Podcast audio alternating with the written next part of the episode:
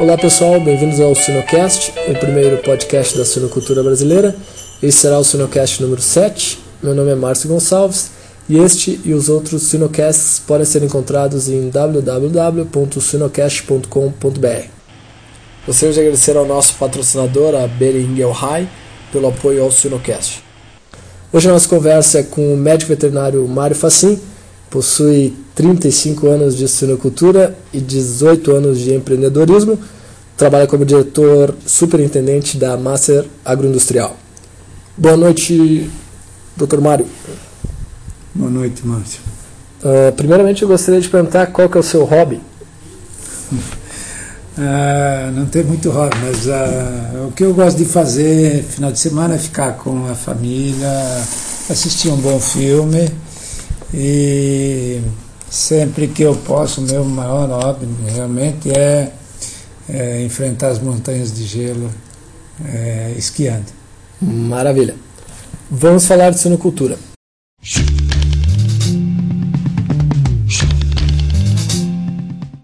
Então, doutor Mário, por favor, conte-nos um pouco da sua trajetória desde a graduação na, na medicina veterinária até o momento como empreendedor de uma empresa que vai abater aproximadamente um milhão de suínos no ano de 2012.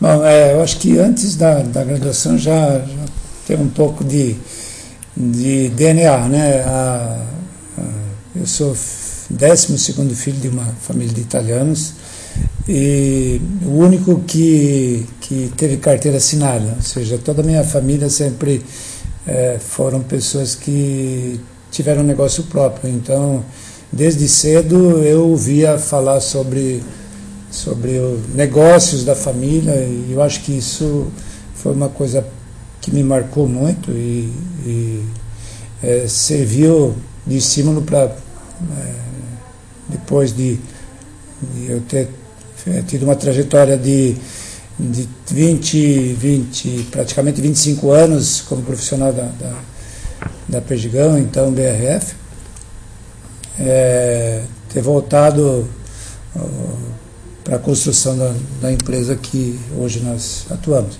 Mas eu, desde a época da faculdade, eu já era professor, e vivia buscando alguma coisa extra para complementar ou para pagar até meus estudos, já que minha família também não era, é, vamos dizer assim, abonada. Eu não nasci em berço de ouro, eu nasci é, em conchô de palha, né, mas me orgulho disso.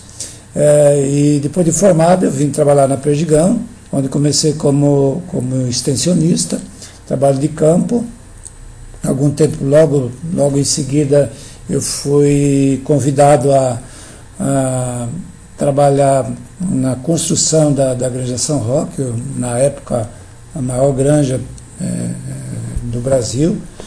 E foi uma experiência é, sem igual, onde realmente eu, eu, eu pude é, aprender, entender e, e, melhorar meus conhecimentos de sinocultura. Fiquei lá praticamente cinco anos, depois fui convidado a, a uh, vir a organizar o todo da sinocultura da Perdigão com o sistema de integração. Iniciamos em 82, eh, expandimos de Videira até São Miguel do Oeste, já ao norte do Rio Grande do Sul. E em praticamente três anos nós tínhamos mais de 5 mil eh, produtores, que à época uma média de 7, 8 matrizes por produtor. É, depois disso, é, fui convidado para assumir a área técnica, tanto da área de, de suínos e de aves. Fiquei algum tempo como superintendente dessa área. Depois é, fui convidado para ser diretor da, da agropecuária, que era uma, uma, uma empresa braço da, da, da Perdigão. Fiquei mais algum tempo lá. E finalmente é, fui convidado para assumir na época regional de Videira, onde tinha indústria abatedora, indústria de suínos, de aves, sabe, de ração, incubatório, ou seja, todo o sistema produtivo que também foi, vamos dizer assim, o aperfeiçoamento da, da escola que nós tivemos. Paralelo a isso, eu sempre busquei fora do, ou seja, é, o serviço terminava é, 8 horas da noite, 7 horas, porque à época os profissionais tinham essa demanda, mas é, final de semana eu buscava alguma coisa para fazer é, além do, do, dia a dia do meu trabalho, é, resgatando aquela raiz de empreendedorismo da minha família. E aí, depois de algum tempo, surgiu a oportunidade então de é, é, fazermos a aquisição de uma unidade de, de produção de, de, suínos, da então é, é, Speak. É, foi o primeiro passo, em seguida adquirimos mais uma unidade, depois é, fomos a, a, Rio Verde participar do, do, do, do projeto da, da Perdigão, à época, em 90 e 98. E uh, em 2001 fomos para o Planalto Norte, onde iniciamos a, a, a implantação do, do então é, unidade, que, das duas unidades que nós temos lá, mais fábrica de ração. E aí as coisas foram evoluindo ao longo do tempo. E no ano de 2010 agregamos ao nosso negócio uma indústria e por isso que hoje, né, de Master Agropecuário, nós passamos para uma empresa chamada Master Agroindustrial, porque congrega a produção e abate e processamento de suínos. Maravilha. Hum, então, no dia a dia do empreendedorismo, quais têm sido os seus uh, modelos de empreendedores? Na verdade, você não tem modelo, né? Você é, tem coisas que, que que, que a vida vai te ensinando e, e, claro, você vai copiando, você vai tendo referências, mas principalmente o que o que o meu modelo foi aquilo que eu havia aprendido dentro da, da, da Perdigão, que foi uma escola é, muito interessante do ponto de vista de, de aprendizagem e somado com gostar daquilo que faz e como já Outras pessoas já falam, não, você precisa gostar, conhecer e trabalhar, trabalhar, trabalhar. Né? Maravilha. E hum, como você equilibra a vida profissional com a pessoal? Foi mais difícil no início, é mais difícil agora ou sempre foi? É, essa é uma, uma parte que é, as pessoas sempre têm dificuldade, né? Você fazer equilibrar as duas partes não é não é tão simples quanto parece. Então não tem nenhuma fórmula para você fazer isso daí. O que você tem que fazer, sim, tem horas. Primeiro precisa ter uma, uma, uma parceria com, com, vamos dizer assim, com a tua família, uh, para que haja um entendimento que tem horas que você vai estar do lado deles e tem horas que você não vai poder estar do lado deles. Então tem, tem um lado ruim e tem um lado bom. Você pode dar para a tua família algumas outras regalias ah, por conta disso. E, ao mesmo tempo você é, acaba não conseguindo estar ao lado delas todo o tempo que você gostaria de estar. Mas eu, eu tive a felicidade de ter uma, uma esposa que entendeu isso daí, exerceu a parte dela, e eu fui exercer a minha, minha vocação, ela entendeu que isso era uma necessidade minha, nossa, e foi o nosso projeto de vida. Que legal. Hum, qual seria a dica que você daria para veterinários e técnicos que trabalham na área de suinocultura, ou até mesmo estudantes que pensam em ingressar nessa área? Olha, dar conselho é uma coisa complicada, né? Você já dizia uma pessoa que se conselho valesse, você não dava, você cobraria, né? Mas a experiência mostrou que é, você precisa ter uma dedicação muito forte, né? E para isso, o primeiro passo sempre é você gostar do que faz. Não adianta a pessoa, se a pessoa não gosta, ela não, ela não vai evoluir, sabe? O, primeiro passo é gostar. Depois, que você gosta é trabalhar ah, e enxergar as coisas. Eh, eu sempre falo, a pessoa tem que passar pelo mundo e no dia que ela é, se for, que na, na, na, na lápide, onde ela for enterrada, se, se, essa for a escolha, né? já que hoje tem cremação, mas que, que se coloque não só a data de nascimento e a data que, que a pessoa se foi, mas alguma coisa mais, né? que ela tenha contribuído para construir alguma coisa, para deixar alguma coisa né, para as pessoas que, que vierem e ter contribu principalmente contribuído para a melhoria da qualidade de vida, né, da relação, ou seja, dar oportunidade para as pessoas. É, mais importante é isso, não são. E é claro que isso você faz né, é, é, com os resultados numa empresa, mas é, tem que ter, realmente tem que ser O resultado tem que é, vir em benefício das pessoas. Né? Então, o objetivo maior deve ser isso. É, a pessoa tem que deixar alguma coisa para né? passar por aqui, deixar uma marca e contribuir para que a, a, a, humanidade melhore. Né? Certo. É um objetivo. Excelente. Hum, quais as características que você considera importante, além do conhecimento técnico, para uma carreira de sucesso na área de veterinária e especificamente de suinocultura? É, é talvez a, a, principal característica é saber, é saber agregar pessoas. É, é, isso é uma coisa que a faculdade não te ensina, mas que a vida te ensina. Você, você só consegue é, construir alguma coisa com e através das pessoas. Então, a, a característica principal é saber tratar as pessoas e, e tirar de dentro dela aquilo que, ela, que elas têm de aquilo que elas têm de melhor, né? E o veterinário tem que, tem que se conscientizar de que não é só ele entender do, do processo da, da, de produção, mas ele tem, é um contexto todo, né? É, às vezes a, a pessoa tem uma visão muito técnica e deixa de olhar a visão do negócio. E é preciso ter a visão do negócio. Dentro da visão do negócio você tem a, a, a visão técnica, mas nunca pode prevalecer a visão do negócio. Afinal, quem o resultado é o negócio. Sim. Ah, é, vamos dizer assim, no dia a dia, ou então você vai se dedicar à pesquisa, que daí você só vai olhar o lado técnico. Se você está dentro de uma empresa, né, você tem que olhar o negócio em si. Uhum. Maravilha. E quais eram ou são as lacunas mais difíceis de preencher uh, e problemas a resolver quando a empresa começou a crescer rapidamente? Foi mais uh, faz algum tempo ou foi ano passado que teve um crescimento enorme? Não, é, na verdade, o, as lacunas, a principal lacuna são pessoas. Né? Você sempre tem que estar preocupado, se você quer crescer e construir, você precisa estar preocupado com o quê? Com o projeto da construção, com com os materiais que você vai usar, com a durabilidade, com, com a, a, a funcionalidade daquilo que você vai construir. Então, numa empresa é a mesma coisa, você não pode esquecer que hoje você é pequenininho, você, por exemplo, não precisa de um você não precisa de um comprador, você não precisa de um financeiro, você não precisa de um contador hoje. Mas se você quer crescer o dia de manhã, você vai precisar dessas pessoas né?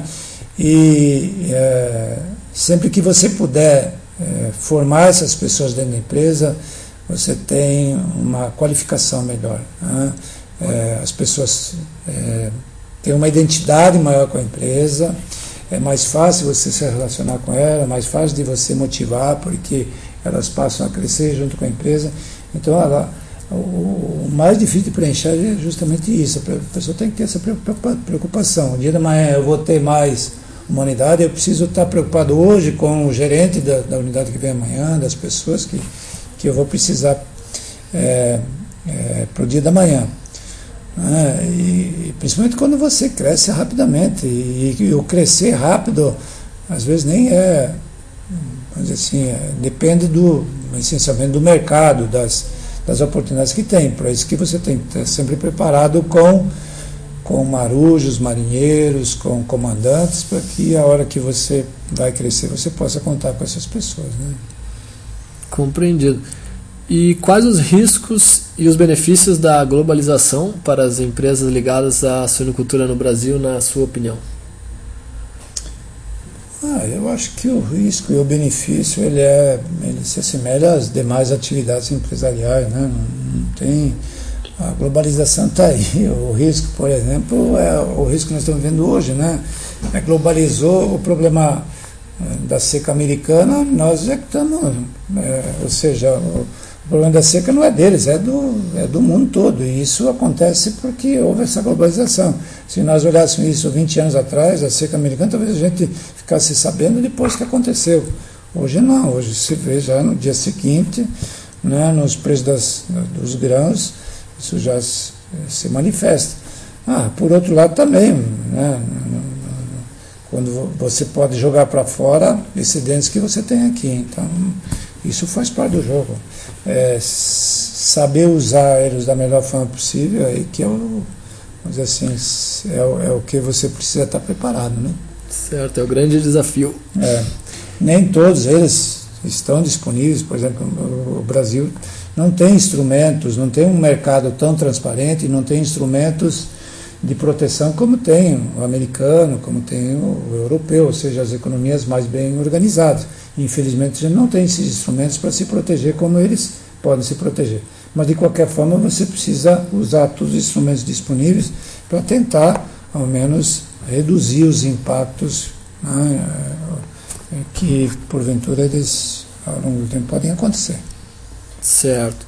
E, na sua opinião, um, o que podemos aprender com o modelo de sinocultura norte-americana, principalmente com a evolução que eles tiveram nos últimos anos?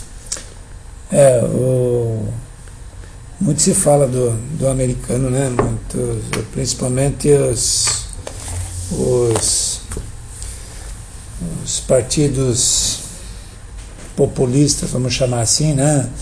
É, falam do, do, imperialismo americano, uma série de coisas, até é, em, algum, em alguns casos, em alguns momentos, isso não deixa de ser verdadeiro.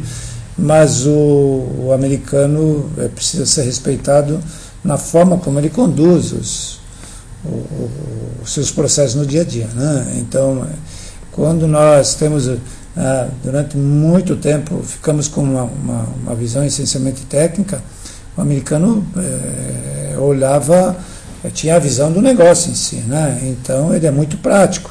Além de ser prático, ele é determinado, ele é disciplinado, coisa que nós temos dificuldade, né? Mas, é, você vê é, a, forma como eles são disciplinados e como eles disciplinam, por exemplo, na, na questão do, da, da, da, do uso da mão de obra. Né? É, se você pega um grupo de de latinos e coloca dentro de uma granja, aqui você não vai conseguir deles tirar que eles é, cuidem de 300 matrizes por funcionário. Se ele vai lá dentro dos Estados Unidos, as mesmas, as mesmas pessoas, o americano consegue tirar deles trabalho para atender 300 matrizes por funcionário. Então, é, essa, essa praticidade, essa disciplina que eles têm, né, claro, aliado a Bom, eles têm linhas de financiamento mais, mais, de, mais, de mais longo prazo, mais baratas, eles têm tecnologias melhores do que, do que as nossas, mas é, é, é talvez o, o, o, foco principal seja justamente esse, é olhar o negócio em si. Né? Eles são muito práticos nesse sentido. Se deu resultado, faz. Se não deu resultado, não faz. Não fica é, olhando perfumaria. Daqui a um pouco nós, nós temos que nos educar a evitar a perfumaria e ter foco naquilo que realmente a gente precisa. Por exemplo, eles durante muito tempo não olhavam para, por exemplo, para conversão alimentar. Eles, você ia lá eles falavam de GPD, GPD, GPD. Né? Hoje não. O custo dos grãos subiu e eles voltaram os caminhões para conversão.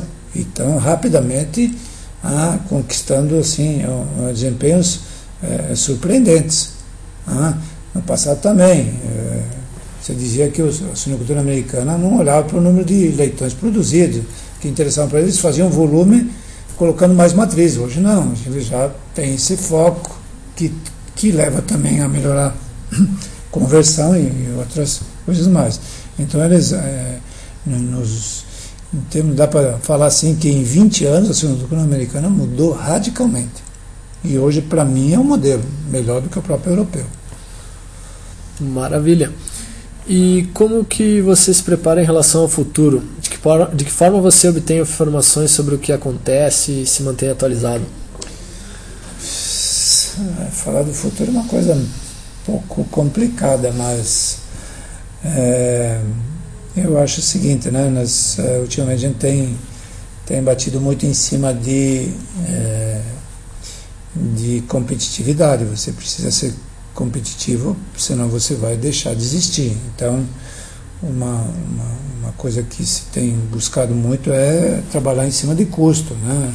através de melhorar a produtividade, através de reduzir é, gasto, através de você fazer escala, tem uma série de, de coisas que você pode fazer com os olhos voltados para quê? Para você ter custos menores e ao mesmo tempo ter, tentar ao menos é, é, agregar valor àquilo que você está aquilo que você está produzindo, né?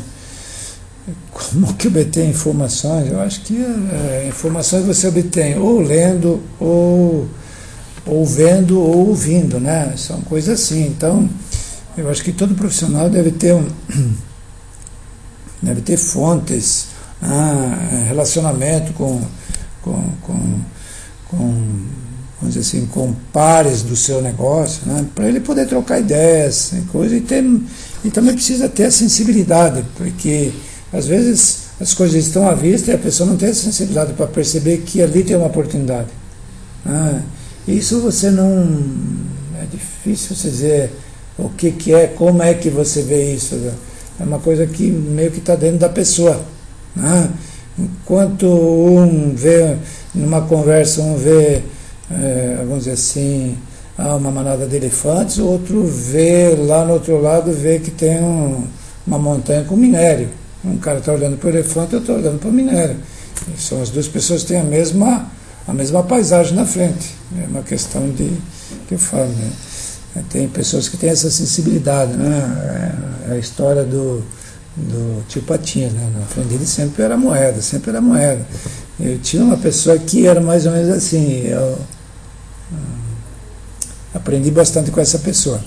Né? Ele sempre estava nas conversas dele, por mais que fosse, ele estava buscando oportunidade para o negócio dele.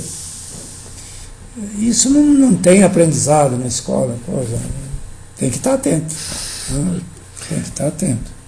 Maravilha. Se você puder escolher três indicadores que lhe deem uma visão global do desempenho do seu negócio, quais seriam? Ah, um indicador é, é a tua margem, né? principalmente na última linha, mas como, como o nosso negócio é produção de suínos, e dentro da produção de suínos a, ração ela entra com dois terços do custo, então o foco tem que ser o quê? É conversão alimentar de rebanho, isso não tem dúvida nenhuma. Mas não só a conversão, e é ali que tem que não só ter a visão técnica, né, é conversão alimentar, mas a que custo? Então você tem que buscar como indicador essa conversão, mas principalmente né, o custo de, de, de, que você tem dessa conversão. Você não pode, porque para fazer conversão é fácil. Né, é só pegar nutrientes de alto valor, não olhando para o custo, e você vai ter uma conversão excelente. Ou então eu vou, ah, vou é, estruturar a peritização, mais isso, mais aquilo, mas não é por aí. Mas uma das coisas, sinceramente, é isso daí. E a outra não, é volume, né? Daí é quilos produzidos por matriz que você tem, alojado por espaço. Ah, tem uma série de coisas, né? Mas é, é que eu falo, é, é, um indicador é lucro, o outro é, é, que seria o custo que é. Custo por quilo produzido? É, custo por quilo produzido, e dentro dela é, é o custo da ração. Tá ok. Uhum. E a última pergunta: quais regras do jogo você identificou que devem ser seguidas para alcançar o sucesso na suinocultura? É, é, tem diversas tem diversas regras, né? Uma das eu diria que uma das, das regras é, é você se dedicar muito, tem que ter muita dedicação. É, sem isso você não, não chega a lugar nenhum, né? É, a pessoa não sobe ao pódio porque é, tem DNA. Não, ele pode ter DNA, mas ele precisa treinar, treinar, treinar. Ele sobe ao pódio. E o mais difícil é ele se manter dentro, em cima do pódio. Então, a regra do jogo é você estar tá atualizado sempre ah, e, e, com, e, com, e com muito trabalho. Né? É, as, ah, outras regras podem ter, por exemplo, você não, não trabalha só com isso, né? Você precisa ter, é, conquistar confiança, confiança de quem? Das pessoas que estão do teu lado, conquistar a confiança do teu fornecedor, conquistar a confiança do teu cliente, que é uma regra importantíssima, né? Se você não tem cliente, você não tem não tem como produzir, não tem para quem produzir. Então você precisa ter é, é, é, que eu falo, confiança, precisa ter produtos de qualidade, precisa ter serviço de qualidade também, porque não adianta você ter o produto, aí você não entrega na hora que o, que o cliente precisa. Então, olhar para o cliente, ah, é, é, conquistar a confiança da, da, das parcerias, montar parcerias, que eu acho que é outra coisa importante. Ah, é parceria de, no transporte, é parceria com o fornecedor, é parceria, no nosso caso, com produtores. É, se, você, se o produtor não tem confiança contigo, ele não, não vai é, dar continuidade à parceria que ele tem. Então tem muitas regras, depende do, vamos dizer assim, o cenário onde você está, o momento que você está, a regra pode mudar, né? Mas é, ah, outra coisa, se você. É, é, como é que você quer crescer? Que você quer crescer é, organicamente, com recurso próprio, ou você quer crescer é, é, não só orgânica, mas também comprando outras unidades e se alavancando recursos para esse crescimento mais rápido. Então são escolhas que você pode fazer, que você tem que estar preparado. Cada uma delas te leva a um lugar. Ah, você tem que escolher o lugar. E é claro que é, ao longo do, vamos dizer assim, conforme as coisas vão andando, você vai fazendo as adaptações que, que, que são necessárias. Né? É, por exemplo, o momento de hoje é diferente do momento de 3, 4 anos atrás. Então você tem que mudar a tua, a tua forma de pensar, de, de encarar, de, de tocar as coisas, porque se você trabalhar como foi três anos atrás, por exemplo, onde a suinocultura tinha uma outra demanda, você não vai conseguir dar continuidade. Então, para cada momento, você, as regras podem mudar, mas tem algumas regras que são, que são vitais. Por exemplo, esse que eu falei, a confiança de você ter pessoas é, boas dentro do teu negócio, né, de você conquistar teus clientes, de você prestar bons serviços. E são regras básicas, fundamentais. Né? Sem isso você não não chega a lugar nenhum. Então, ok. O Sinocast agradece a sua disponibilidade. Muito obrigado. Eu que agradeço. Espero ter contribuído com alguma coisa. Com certeza.